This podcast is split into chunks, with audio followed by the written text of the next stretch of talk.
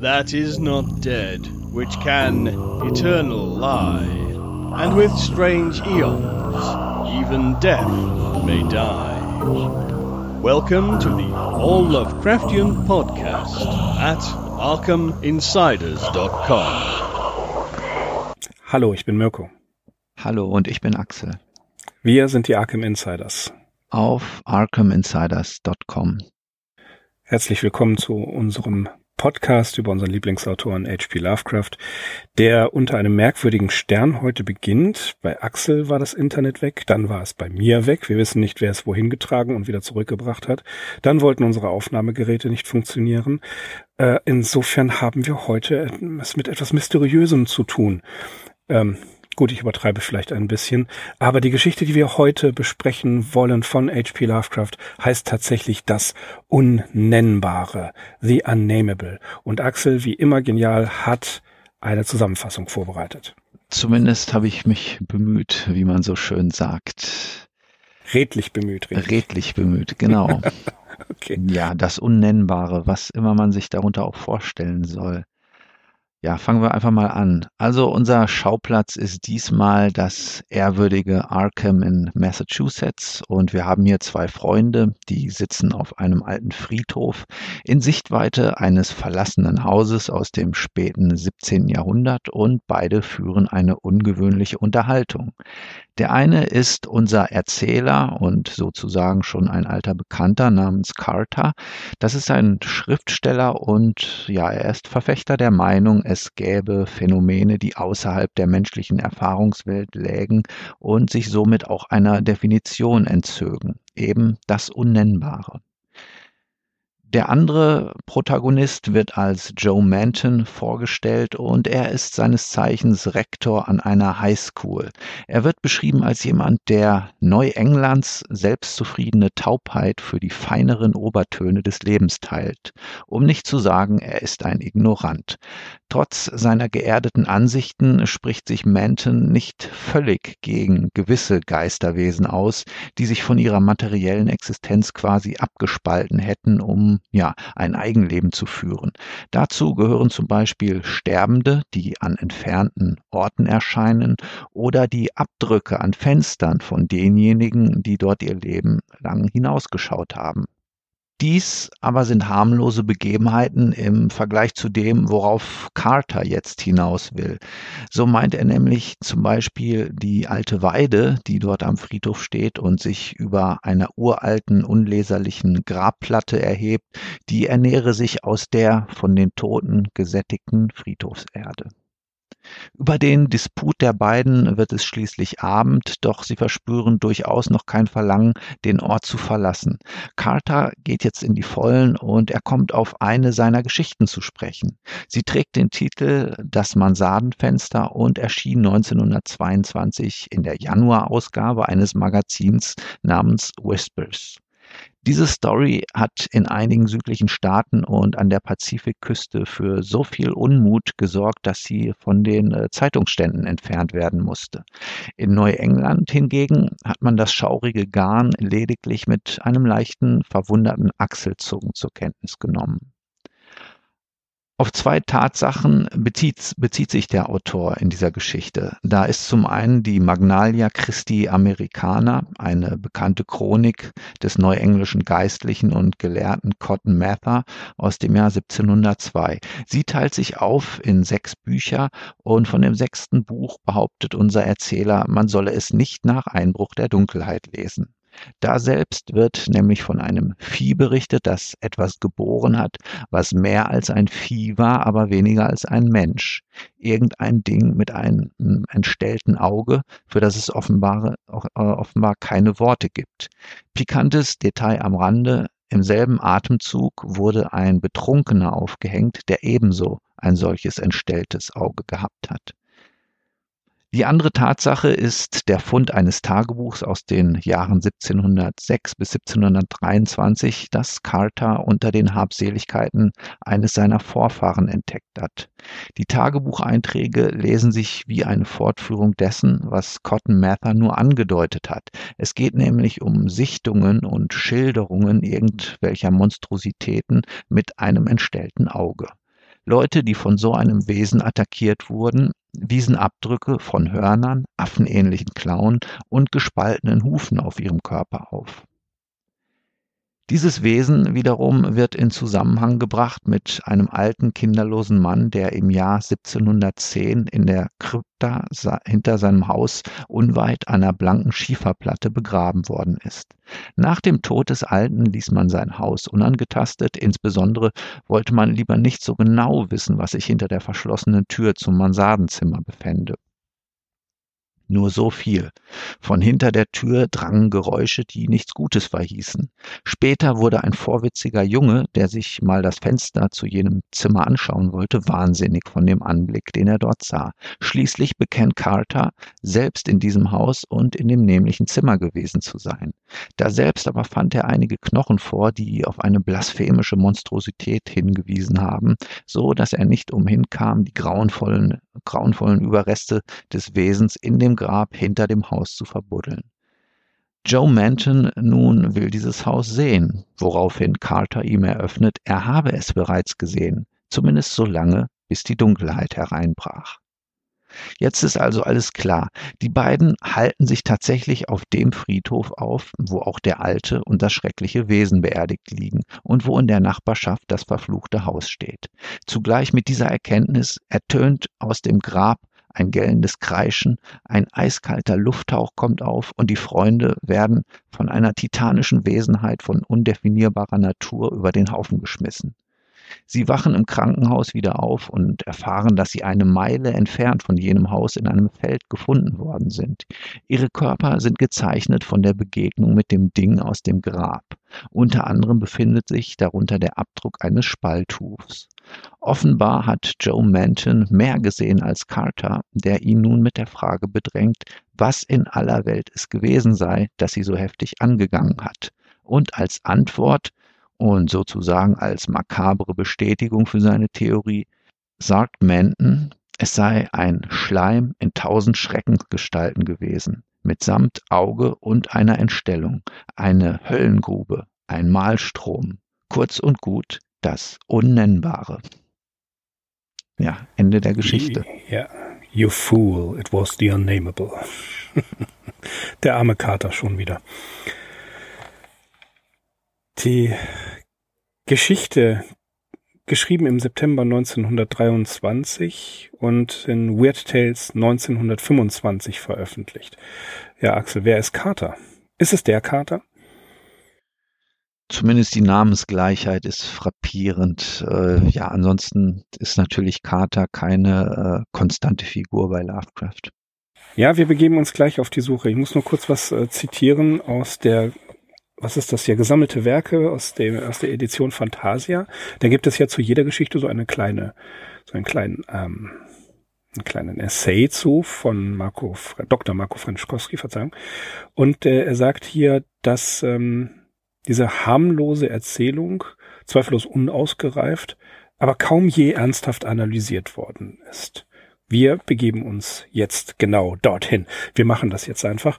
Und ähm, Dr. Franschkowski äh, hat auch die Hälfte dieses Essays nicht der Geschichte, sondern eben Cotton Mather gewidmet. Da kommen wir gleich noch zu.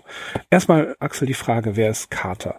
Es ist tatsächlich unklar zunächst, ob das dieser Mensch identisch mit Randolph Carter aus The Statement of Randolph Carter von 1919 ist. Falls ja, dann müssten wir natürlich überlegen, wo diese Story, also The Unnameable, zeitlich eigentlich einzuordnen ist. Ja, nach den, nach den Erlebnissen, die Carter im Statement hatte, wird er sich wohl kaum noch auf einen Friedhof begeben. Jedenfalls ist das meine Theorie. Also wer, wer einmal da gesessen hat mit einem Telefonhörer auf einem Friedhof mitten in der Nacht und kriegt dann die Stimme von unten, You fool, Warren is dead, der wird kaum noch mal nachts auf einen Friedhof gehen.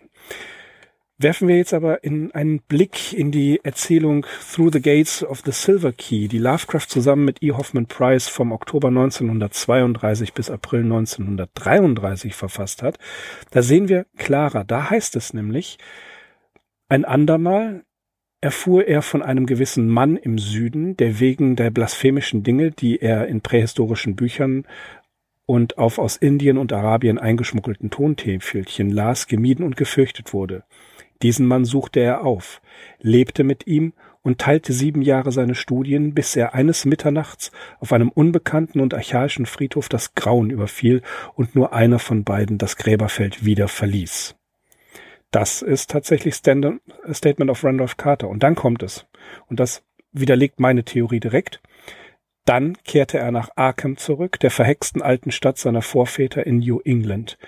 Und zwischen den schimmligen Weiden und schwankenden Walmdächern machte er Erfahrungen in der Finsternis, die ihn gewisse Seiten im Tagebuch eines wirrköpfigen Ahnen auf immer versiegeln ließen. Das war zitiert aus der Surkamp-Ausgabe äh, Die Katzen von Ulthar. So, und Lovecraft liefert uns hier tatsächlich einen klaren zeitlichen Bezug. Das heißt, Statement of Randolph Carter findet vor The Unnamable statt, denn hier wird eben tatsächlich beides ziemlich klar angesprochen. Also ich würde nach einem solchen Erlebnis nicht mehr auf den Friedhof gehen, wenn mich da einer anruft. Ähm, gut, das passiert öfters, aber es hat berufliche Gründe und die sind meistens harmlos. Dennoch, Carter ist offensichtlich der Randolph Carter, der bei Lovecraft immer wieder auftaucht. Eigentlich verfasst Lovecraft hier in ja fast schon sokratischer Dialogform eine ästhetische Theorie, wie er sie schon in der Essaysammlung In Defense of Dagon von 1921 aufgestellt hat. Im Hintergrund, das wird uns Axel bestätigen, steht zweifelsohne Arthur Macon, den er das hat der Axel ja auch schon in der letzten Folge gesagt, 1923 begonnen hat zu lesen. Es gibt einen Essay, äh, Hieroglyphus, A Note upon Ecstasy in Literature von 1902 und das Anfangskapitel des Romans The Three Impostors von, 1900, äh, von 1895. In diesem Roman diskutieren beispielsweise zwei Personen über die Funktion der Literatur und eine Position, äh, eine Person nimmt hier wie Menton die Position ein, dass man sich keinesfalls mit der Fantast mit dem Fantastischen und Wundervollen literarisch befassen sollte, da es nicht existiert. Menton selbst ist wohl die satirische Version von Lovecrafts Freund Morris W. Moe, der ebenfalls Lehrer war, und zwar an der West Division High School in Milwaukee. Menton ist äh, Lehrer an oder sogar Rektor der East High School. Hm. Und ähm, Moe war selbst sehr stark orthodox religiös. Und wie Men so wie Menten besitzt ähm, in der Ansicht Lovecrafts, dass auch Moe eben doch einen Glauben an das Übernatürliche hat, da er ja an Gott glaube. So, da können wir später nochmal drüber diskutieren. Ich finde diesen Punkt nämlich interessant, weil das hier eine, ja, eine zwiespältige Sache ist. Ebenfalls ein Lieferant für die äh, Ausstattung dieser volkstümlichen Versatzstücke und lokalen Legenden ist jener Cotton Mather, von dem wir ja auch schon gesprochen haben. Die Magnalia Christi Americana von 1702 ist die, glaube ich. Die besaß Lovecraft und eben jenes Empfinden von, ja, von so einem Schrecken und etwas Übernatürlichem, was in der, in der Landschaft von, von Neuengland steckt, das haben wir ja schon ganz oft diskutiert und Lovecraft ist ja seit einigen Geschichten sehr darauf bedacht, den, äh, dass das, das Landesspezifische, das Landestypische, die Landschaft, die Menschen, die dort leben, mit als eine Grundsubstanz seines Schreckens aufzubauen und den dann nachher in den kosmischen Schrecken zu erweitern. Äh, Stephen King macht es mit Maine, das ja auch in Neuengland liegt, liegt übrigens ähnlich.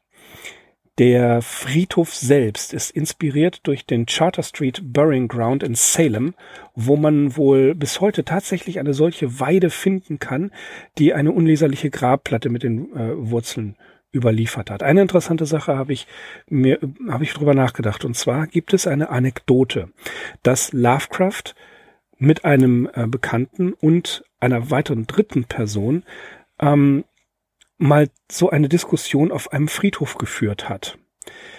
Es war gar nicht so einfach, irgendwas darüber herauszufinden, denn so alle möglichen Quellen sind, was das angeht, nachlässig editiert und ähm, möglicherweise, naja, man weiß es nicht. Es gibt einen Hinweis in dem Buch äh, Mein Freund H.P. Lovecraft, Dreamer on the Night Side von F. Belknap Long, Frank Belknap Long, das äh, in Übersetzung im Fester Verlag erschienen ist. Wir haben über dieses Buch schon besprochen. gesprochen. Und da gibt es im 17. Kapitel, ähm, ich zitiere mal kurz, Howard beharrte stets darauf, dass er an keinerlei übernatürliche Ereignisse glaube. Geister tra im traditionellen Sinne erklärte er mit abergläubischer Naivität auf kindlich primitiver Ebene. Einmal beschloss ich, seinen Skeptizismus auf die Probe zu stellen. Sie sind in Newburyport und sie gehen auf den alten Friedhof von Newburyport und tatsächlich haben sie sich dann auf ähm, Gras, äh, äh, Grabsteine gesetzt und die Nacht brach herein, wie Frank Belneblanc bespricht und ähm, dann versucht Belneblanc ihn so ein bisschen zu provozieren, aber es gelingt ihm einfach nicht, Lovecraft in irgendeiner Art und Weise ja Angst einzujagen oder ein übernatürliches Bekenntnis ähm, herauszukitzeln. Das funktioniert einfach nicht. Er, er lässt es nicht zu, er macht es nicht. Naja, und dann ist die Frage, wann hat diese Episode stattgefunden? Wann ist das passiert? In dem Gespräch, was, was Frank Belknap hier äh, wiedergibt, ist ein paar Seiten später von Harry Houdini die, äh, äh, die Rede. Harry Houdini hat mit Lovecraft zusammengearbeitet. Äh, Lovecraft war für die Story Under the Pyramids oder Imprisoned with the Pharaohs Houdinis Ghostwriter. Diese Zusammenarbeit hat aber tatsächlich erst 1924 stattgefunden. Da Lovecraft, äh, da Verzeihung, Long aber darauf zurückgreift, ist die Wahrscheinlichkeit, dass, falls diese Anekdote so stattgefunden hat, sie nach 1923 und somit nach dem Verfassen der äh, Kurzgeschichte The Unnameable stattgefunden hat. Interessant ist auch hier in dem Zusammenhang, das haben wir aber auch schon erwähnt, dass Lovecraft mit Houdini zusammen die Streitschrift Cancer of Superstition, Superstition herausgeben wollte, was leider durch Houdinis Tod nicht passierte, in der beide sich mit dem Aberglauben äh, auseinandersetzen und damit abrechnen. Das finde ich eine interessante Sache. Ähm, es gibt weitere Anekdoten, die immer irgendwie verstreut sind, wo Lovecraft, der sich ja ständig auf Friedhöfen herumgetrieben hat, ähm, weil die hat sich von denen inspirieren lassen, haben wir auch schon in The Hound gehört. Und ähm, ich vermag ebenfalls aus beruflichen Gründen diese Faszination zu bestätigen und auch zu teilen. Aber Friedhöfe in Amerika sind da völlig anders. Die haben viel mehr Platz, die lassen die Friedhöfe tatsächlich so, wie sie sind. Und das kennt man aus Filmen und so ist es tatsächlich. Die Geschichte der USA oder besser gesagt die Besiedlung Nordamerikas ist eben nicht besonders lang. Und aus diesem Grund unter anderem lassen sie die Friedhöfe bestehen, um Historie quasi zu erzeugen. Das sieht in Deutschland natürlich völlig anders aus. Und das sind alles so kleine Dinge, die wir äh, zutage gefördert haben. Interessant ist auch, ähm, steigen wir mal in die Diskussion ein, das Auge. Axel, das Auge. Ein, ein Vieh gebiert etwas mit einem Auge und ein Betrunkener mit einem solchen Auge wird gehängt. Was ist denn da passiert? Das Auge erinnert natürlich an Edgar Allan Poe. Ja, unter anderem, aber die Frage ist natürlich völlig berechtigt. Was ist da genau passiert? Ich äh, hatte gehofft, dass du darauf auch eine Antwort hättest. Also ich deute das, leid, ne? ich deut, deute das äh, als einen Fall von äh, blasphemischer Sodomie. Und das ist auf jeden Fall ja, genau. eine Vorwegnahme, wenn natürlich noch nicht so ausgereift wie nachher das, was Lovecraft ja. in The Dunwich Horror erzählt, wobei sich da ja quasi richtig. so eine kosmisch-irdische äh, Beziehung offenbart. Und hier haben wir eben, ja, äh, offenbar eine Frau. Was anderes. Oder was anderes. Oder ja, ich, ich, ja, ich bringe es jetzt auch so ein bisschen durcheinander mit der äh, Verfilmung von dem Sascha ähm, Renninger, Sascha Alexander Renninger. Der hat es, glaube ich, so leicht anders interpretiert, aber ja, es ist auf jeden Fall irgendeine blasphemische, irgendeine Art von blasphemischem Geschlechtsverkehr und äh, das gebiert so ein Monster. Das ist Wahnsinn, ne? Also was, was da so in, in Neuengland. Aber es ist ja tatsächlich so, dass Lovecraft in verschiedenen Stories ja von, von der Inzucht der Hinterwäldler auch im, an, an der Ostküste, namentlich in Neuengland spricht. Das kommt ja immer wieder vor, dass die äh, Unzucht untereinander treiben, dass die Unzucht mit degenerierten anderen Wesen treiben. Sh äh, Shadow over Innsmouth nicht zu vergessen, da kommt das ja auch drin vor. Das ist bei ihm ein echtes Thema. Ne? Oder, mhm. oder ähm, äh, na, Arthur German, da ist das doch genauso. Also mhm. er muss da wahnsinnige äh, Faszination, ängstliche Faszination vorgehabt haben.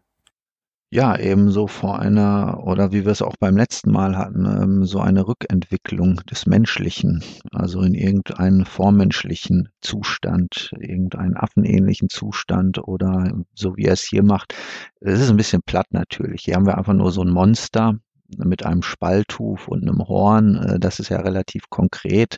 Das hört sich an, als würde es sich um so eine Teufelsgestalt handeln, äh, auch wenn er dem nachher so ein bisschen ausweicht und es ganz am Schluss als etwas beschreibt, was in tausendfacher Erscheinung zutage tritt und man kann es eigentlich gar nicht genauso klassifizieren. Und das ist ja dann das Unnennbare. Aber das ist eben schon der genau. Widerspruch in dieser Geschichte an sich. Also es soll eigentlich um das Unnennbare gehen, aber dann kommt er eben mit so satanischen Requisiten wie Spalthuf und Horn und äh, Fledermausflügeln und was da noch drin vorkommt äh, ja. um die Ecke. Und das ist einfach äh, so ein Widerspruch, der so ein bisschen störend ist bei der Lektüre. Also zumindest ging mir das so. Ja, ja, gar, ich habe es ausgeblendet. Es ist natürlich viel von Cotton Mather übernommen. Der Cotton Mather hat von 1663 bis 1728 gelebt und diese neuenglische Geschichte, eben jene Marginalia, von der immer wieder gesprochen wird, ist ähm, fast die neuenglische Geschichte von 1620 bis 1698 in thematischer Ordnung zusammen. Buch Nummer 6 sind die rätselhaften Dinge, ja, Puritanerwahrer. Also insofern ist es für ihn immer das Wirken von Engeln und Dämonen und es geht wirklich um, um indianische Magie, um Verstorbene, äh, die erscheinen äh, Todesahnung und, und, und. Also ähm, ich möchte dieses Buch gerne haben, das sage ich ganz offen. Ich äh, glaube, das ist so eine richtige Fundgrube und diese ganzen Requisiten, die du gerade erwähnt hast, die stammen tatsächlich daher. Ja, das ist äh, Segen und Fluch zugleich für Lovecraft, weil auf der einen Seite hat er natürlich ein historisches Dokument, auf das er sich berufen kann, auf der anderen Seite steht das eigentlich seiner Idee eines kosmischen Horrors oder generell seinem Konzept des Horrors so ein bisschen entgegen, weil, wie gesagt, es hört sich an, als wäre das ein Teufelswesen gewesen. Und das ist ja nun nichts mhm. besonders unspektakuläres Nein. oder etwas, was man nicht in Worte kleiden könnte. Ja, das, der Versuch äh, existiert ja hier, indem er es äh, sich so verrückt vorstellt, dass man es nicht beschreiben kann. Es gibt aber so, entschuldige bitte. Ja, nee, es ist, wie ich vorhin schon sagte, das Experiment gelingt nicht völlig zufriedenstellend hier an dieser Stelle. Absolut nicht. Also es ist hier der Versuch, hier äh, eine ästhetische Theorie unterzubringen, was wie gesagt ja völlig legitim ist und was in Ach, ja, jeder Literat, der was auf sich hält, hat das irgendwo versucht. Siehe Edgar Allan Poe. Ne? Mhm. Das ist ja, äh, der bringt die ästhetische, seine ästhetische Theorie ja auch in Geschichten unter. Äh, Kafka genauso und so weiter und so weiter. Was ich interessant finde, es gibt da so ähm, kleine Dinge. Lovecraft spricht davon, dass man dieses Buch der ähm, von Cotton Mather nicht, besser nicht nach Einbruch der Dunkelheit äh, lesen soll. Eine seiner Geschichten erschien in einer Anthologie Not at Night. Finde ich auch lustig. Was anderes, ähm, lange vor Tupac Shakur und Notorious B.I.G. gibt es hier offensichtlich eine Auseinandersetzung zwischen der Ostküste und der Westküste, denn die Geschichte, die der Erzähler, also Carter geschrieben hat, das Giebelfenster. So heißt sie doch, ne? Das Giebelfenster. Mhm, das man sagen. Äh, ist in ein, das Masanenfenster, genau. Ist in, ähm, in einem, äh, in einem Magazin erschienen, Whispering, Whisper oder so ähnlich. Whispers. Und Whispers, so war es, genau. Ähm, ich hatte Whispering Times im, in, im Kopf, das stimmt aber nicht. das war nicht richtig. So, und wurde tatsächlich an der Westküste, an der Pazifikküste verboten. Äh, schreibt man da, ne? Also, dass da einige sensible Seelchen äh, ähm, da, dafür gesorgt haben, dass dieses Magazin aus den Newsstands verschwindet. Ja. Und interessanterweise ist sowas ja mal passiert. Es wurde natürlich unendlich aufgebauscht. Das war die Geschichte The Loved Dead von ähm, Clifford Eddy, einem bekannten Lovecraft. Der interessante Punkt aber ist, Clifford Eddy, laut einem Brief vom 7. Oktober 1923, hat Lovecraft eben 1923 erst getroffen, wobei Muriel Eddy in ihrer Erinnerung äh, Gentleman from Angel Street sagt, sie hätten sich 1918 getroffen. So. Was ich aber wirklich interessant finde, ist die Tatsache, dass The Love Dead, die Story, wegen, äh, deretwegen einige Weird Tales Ausgaben in manchen Bundesstaaten wirklich verboten worden waren, erst 1924 erscheint. Das ist Das wollte ich eben sagen. Ja, ja. Das wolltest du sagen, ne? Das kam später. Das, das kam später. Richtig. Und es ist ja die Frage, ob CM Eddy diese Anekdote nicht vielleicht erfunden hat. Also ich habe nicht wahr? Ja, ja. So, ja, soweit ich weiß, gibt es da kein, gibt es da keine Dokument oder ist also dieser Fall nicht aktenkundig, soweit ich weiß. Deswegen ist es bis jetzt noch immer eine ja. Anekdote. Und das es wäre ist eine Anekdote, ja. ja ich, Aufgebauscht man, ist sie auch noch.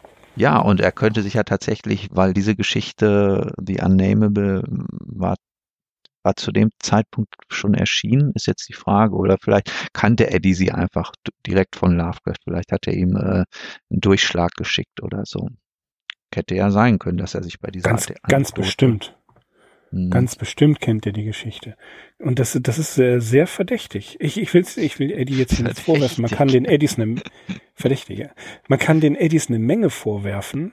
Ne? Also die haben ja einiges in der Biografie geschönt und ähm, laut la einigen Aussagen in Briefen von Lovecraft haben die Eddies nicht wirklich die Bedeutung für ihn gehabt, die Muriel Eddy nachher in ihrem äh, in ihrer Erinnerung ja, her herbei erzählt. Ich weiß es nicht. Ich möchte den Eddies so ungerne, das schienen wirklich sehr nette Menschen gewesen zu sein. Ähm, ich möchte denen nicht Unrecht tun, aber offensichtlich haben sie ihre eigene Rolle etwas zu stark herausgestellt, die sie in Lovecrafts Leben gespielt haben.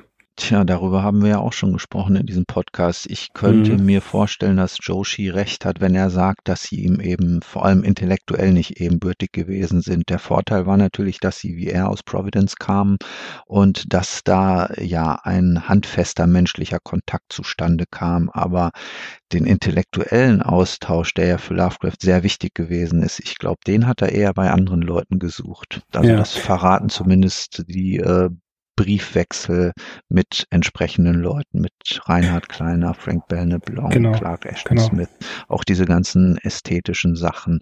Die hat er, glaube ich, wirklich lang und breit äh, in Briefen verhandelt mit seinen Brieffreunden und Brieffreundinnen. Und die Tatsache ist, dass die Eddies sehr bereitwillig seine Manuskripte getippt haben. Ja, ja. Das darf man auch nicht vergessen. Das haben die auch sehr gerne gemacht. Mhm. Also die armen Eddies. Vielleicht sind vielleicht zu Unrecht, aber wer weiß. Ähm, gut, kommen wir zur ästhetischen Theorie. Das Unnennbare, das äh, Giebelfenster. Da fällt jemand aus dem Fenster. Das ist Dagon. Nein, Quatsch. Ich finde es interessant, dass ja, es ist wieder wieder so ein Fenster, ne? äh, weil Dagon springt ja aus dem Fenster. Wer weiß. Ja, mhm. so, da gibt es, also man, man kann solche Sachen immer irgendwie äh, zusammenfinden, aber das ist natürlich nur Spaß. Lovecraft lässt Carter hier als jemanden auftreten, der an das Fantastische tatsächlich glaubt, der an das ja Unheimliche, das das Unwirkliche oder nicht zu beschreibende, eben das Unnennbare glaubt. Er weiß, dass es das gibt und dessen Existenz er sich sicher ist. Menton ist äh, ein anderer Charakter, widerspricht dem zunächst, und muss dann aber eingestehen, dass so ein Rest des Ganzen immer noch, also ein Rest des Ganzen immer noch in ihm feststeht. Und die interessante äh, Sache, die ich da sehe, ist, wenn es wirklich auf Maurice Moe ähm, rekurriert, was es ja offensichtlich auch nach Lovecrafts Aussagen tut, ist, also man, man lässt quasi das böse Übernatürliche nicht zu, aber das Gute Übernatürliche eben wie etwas Christliches, das wiederum lässt man zu. Das ist schräg, finde ich. Das ist schräg, ja, weil wenn man an Gott glaubt, muss man automatisch auch an einen Widersacher glauben und dann ist das Böse da, ob man es nun möchte oder nicht. Ist übrigens die gängige Lehrmeinung der katholischen Kirche. Ja, die ich mir angeeignet habe in mühsamen Studien, weil ich ja Protestant bin. Ach so, ja. Nee, aber das ist, ist das, muss man auch mal, das ist doch eine ganz einfache Rechnung, die man aufmachen kann. Also man gucke sich den Zustand der Welt an und dann möchte ich denjenigen sehen, der sagt, ja, es gibt eine gute überirdische Macht, aber keine böse. Das ist eine, die, schon die tiefe Frage der Theodizee. Ja. ja, ich argumentiere ja nicht so. Ich äh, weise nur auf gewisse Widersprüche in äh, dieser Art von Diskussion hin. Damit kann man Leute auf die Palme bringen. Also definitiv. Ja, ja, das Aber das wollen wir ja gar nicht. wahrscheinlich. Also da werde ich Alles auch mit nette, niemandem so eine Diskussion Alles nette Menschen, ja. Die sind alle sehr gutmütig. Nein, das, das was mich interessiert, ist halt, ähm, wie, wo steckt denn Lovecraft da drin? Ja, also er ist ein beinharter Skeptiker, ein Materialist durch und durch, lässt seine, seine Lieblingsfigur, eben Randolph Carter, hier aber genau so ein etwas Gegenteiliges behaupten. Und äh, in, in Defense of Dagon hat er ja eine ähnliche, ja, eine ähnliche Denkweise. Ich glaube, Lovecraft hat sich hier in, den, in der kurzen Zeit weiterentwickelt und ähm, sieht das Übernatürliche als eine Art Pff, Möglichkeit, Kanalisation ähm, dessen, was, was Menschen denken. Also, ich, ne? also wir, wir dürfen nie vergessen, es geht ihm um den kosmischen Schrecken. Eben um die Unbedeutsamkeit des Menschen vor dem Kosmos. Das haben wir jetzt bis zum geht nicht mehr wiederholt und jeder weiß es ja jetzt auch. Aber wie passt das da rein? Die, dieses Unnennbare, wie soll ich den kosmischen Schrecken benennen? Das ist das Problem, was er ja in allen möglichen Geschichten hat. Es kommt ja immer wieder, ähm, der, der Blante hat das ja in, in ich glaube, in dem ersten Videoclip der drei Tintenkleckse kommt das ja, dass ähm, Poe sich, glaube ich, mit Lovecraft streitet und sagt, ähm, Sie sind doch derjenige, der es nicht schafft, den Schrecken zu beschreiben. Ne? Und das kommt immer wieder vor. Lovecraft beschreibt den Schrecken nicht, sondern er geht ja wie um ein Loch in der in im Boden um, und beschreibt eigentlich nur die Ränder des Lochs und das was drumherum ist, aber reingucken, das macht er nicht. Ja, das ist ein schwieriges Thema. Auf der anderen Seite ja, das ist eigentlich ein äh, ganz gutes, ganz gutes Bild, das du entwirfst. Er beschreibt es eben doch, indem er es nicht beschreibt. Er findet halt Worte, die ja unsere Fantasie anstacheln sollen, aber äh, wie allen, die sich halt einer Sprache bedienen, kommt er eben nicht drum herum, dass die Wörter, die er benutzt, dass die eben dann doch auch einen beschreibenden Charakter haben.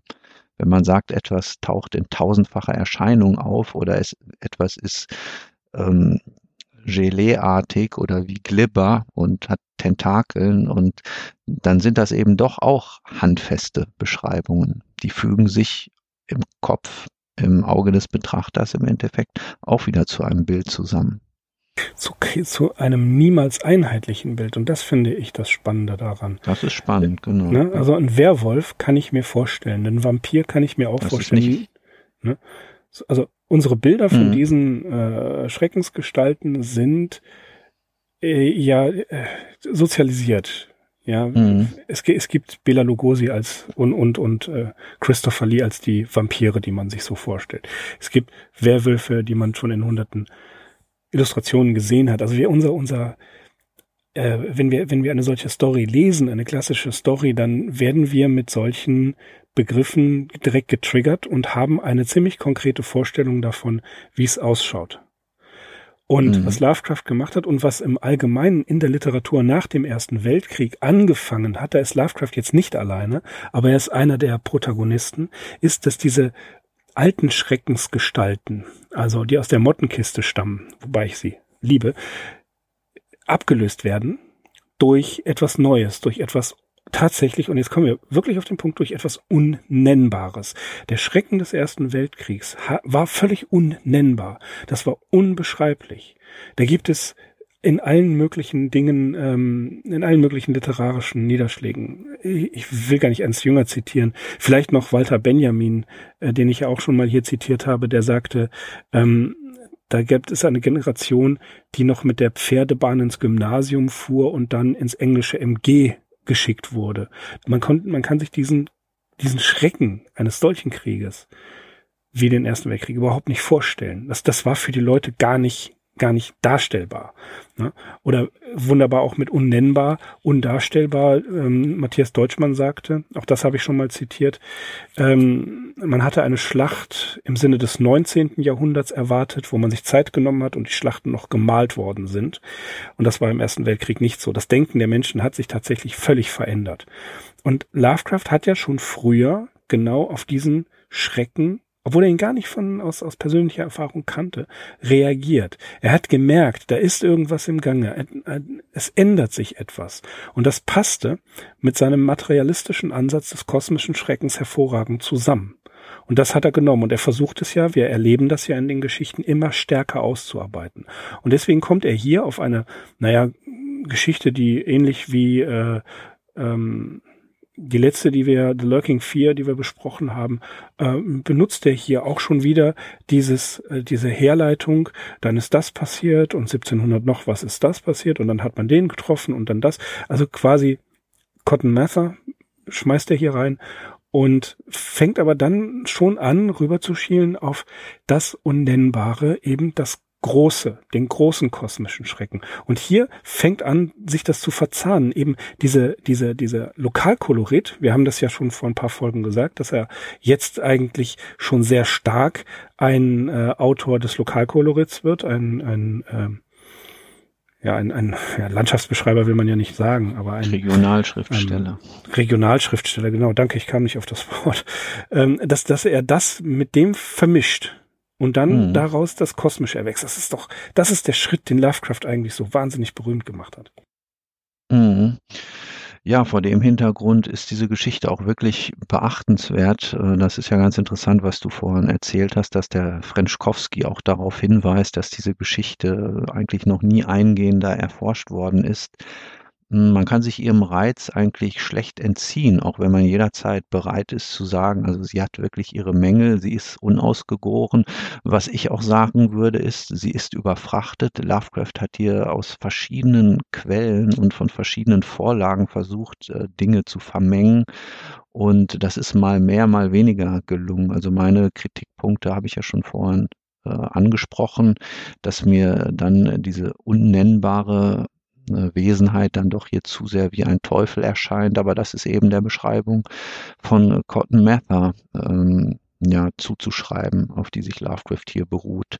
Und dabei sind eigentlich in dieser Geschichte ganz interessante, wenn auch nur kurze Einsprengsel, die zeigen, ähm, ja, wie man es vielleicht hätte geschickter machen können. Eine Stelle hast du ja auch genannt, in dem Lovecraft nämlich sagt, dieses sechste Buch, der insgesamt sechs Bücher von dem Cotton Mather, das solle man nicht nach Einbruch der Dunkelheit lesen. Punkt. Und dann wird überhaupt nicht gesagt, äh, wieso nicht, warum nicht. Und also inwiefern kann es von Schaden sein, ein Einbruch nach Einbruch der, äh, ein Buch nach Einbruch der Dunkelheit zu lesen. Das wird halt nicht gesagt. Das sind dann eben die Dinge, mit denen Lovecraft unsere Fantasie anfeuert. Oder als der Carter erzählt, wie er eben selbst in dem Mansardenzimmer gewesen ist und Knochen gefunden hat von einem Ding, das, wenn sie tatsächlich von ein und demselben Wesen stammen, eigentlich äh, nicht auf diese Erde gehört hätten und deswegen vergräbt er es ja auch. Das sind eigentlich alles so Stellen, wo Lovecraft wirklich geschickt mit Andeutungen spielt und die Stellen gefallen mir deswegen auch sehr gut. Also da ist er dann am stärksten. Ja, da triggert der uns auf jeden Fall. Genau. Mhm. Ja, und das macht er, das macht er sehr gut. Das hat mir sehr gut gefallen. Uh, Unnameable. Es gibt eine Verfilmung von 1988 von uh, Jean-Paul Olet, wird er glaube ich ausgesprochen, mit Mark Kenzie Stevenson als ähm, Randolph Carter. Kennst du den Film? Ich habe den als mhm. VHS-Kassette. Ich habe mir den ich, damals ja, gekauft, ja, aber ich, ich habe den ewig nicht mehr gesehen. es ist wirklich ich, 30 Jahre her, dass ich den gesehen habe. Die Kassette ist noch irgendwo. Ja, ich habe ich hab den auch als, äh, als VHS-Kassette besessen. Und ich muss ehrlich gestehen, bis auf das Ende, wo dieses Ding auftaucht, ähm, hat mir die Atmosphäre die da beschrieben wird an der Universität mit Carter und dem Professor und seinem Freund, die hat mir wirklich sehr gut gefallen. Das sind so Highlights aus dem Film. Ja. Mhm. Und ich habe mir den deswegen auf DVD wieder besorgt, als ich gesehen habe, dass es ihn auf äh, DVD gab. Der hat ja furchtbare Kritiken bekommen. Low Budget, ja, das kann schon sein. Ne?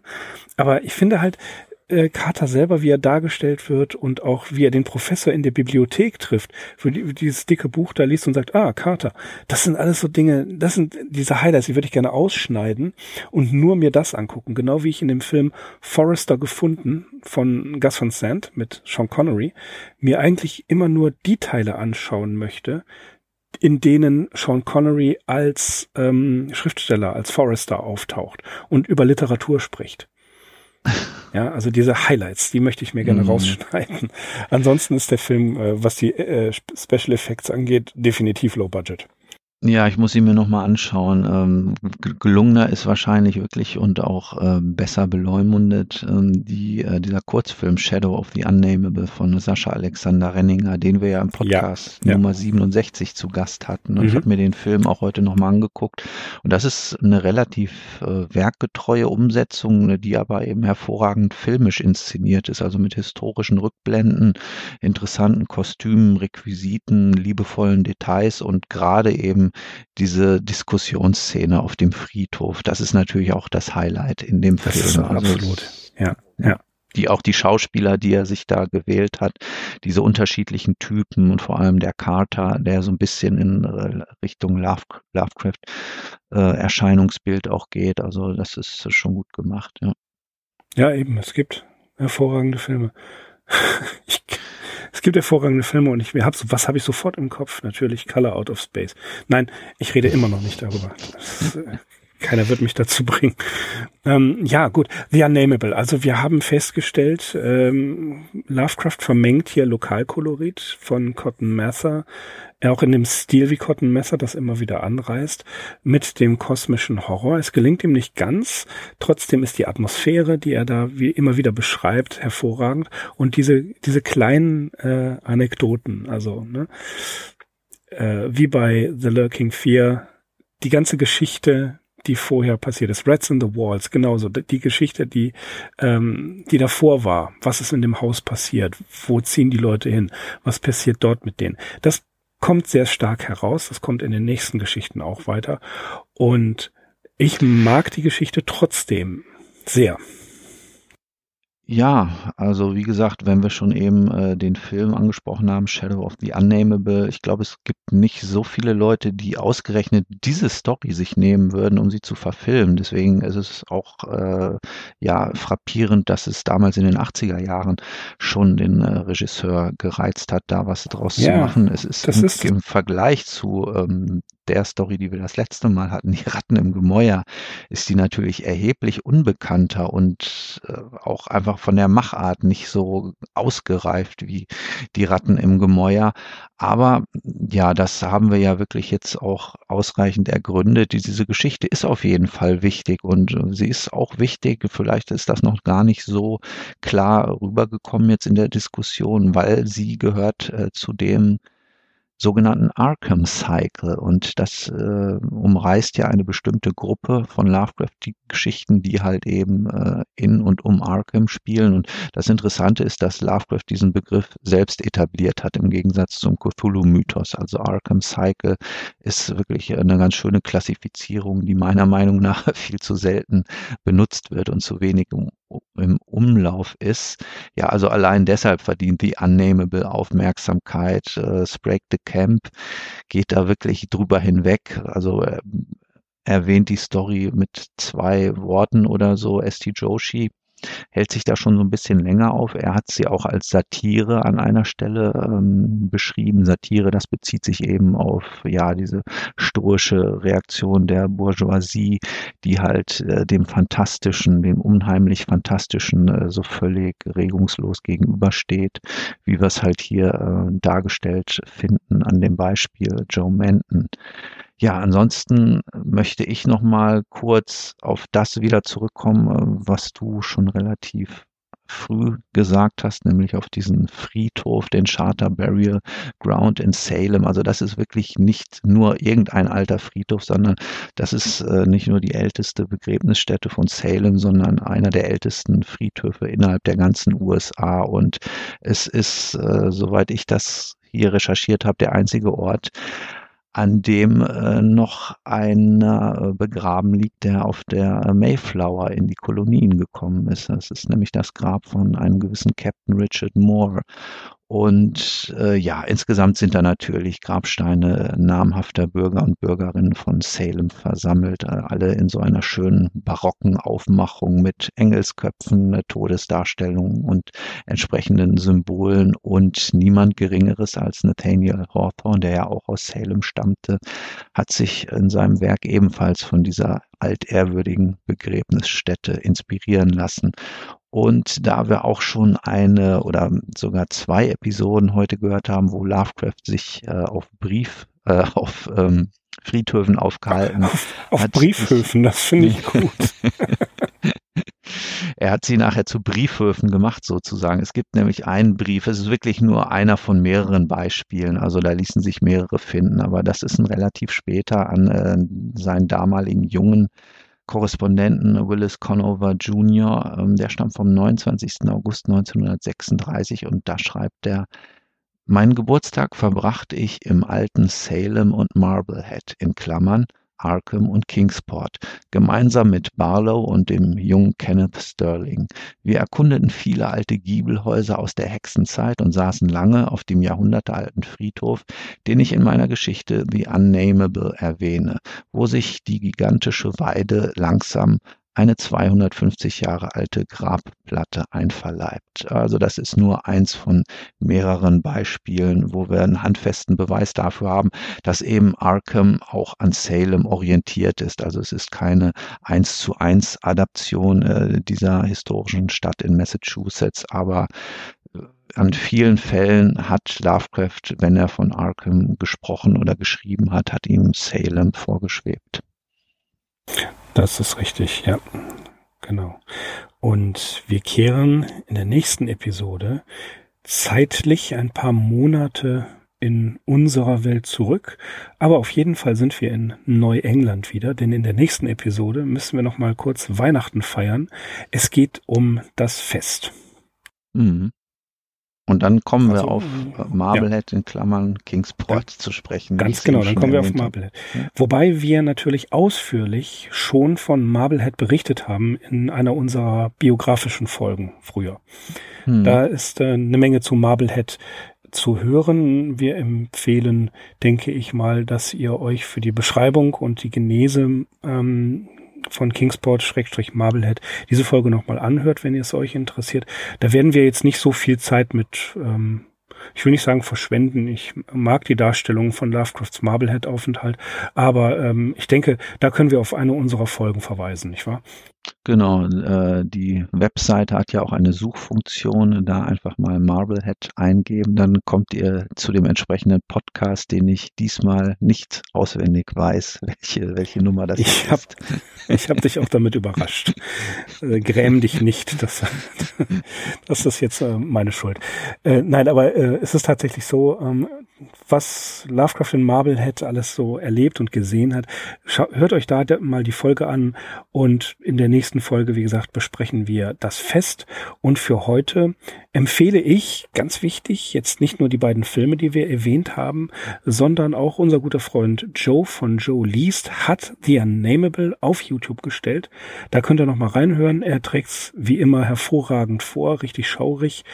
Und ähm, das trägt viel zur Atmosphärebildung bei, wenn jemand die Sachen vorliest, der es auch wirklich kann. Jawohl.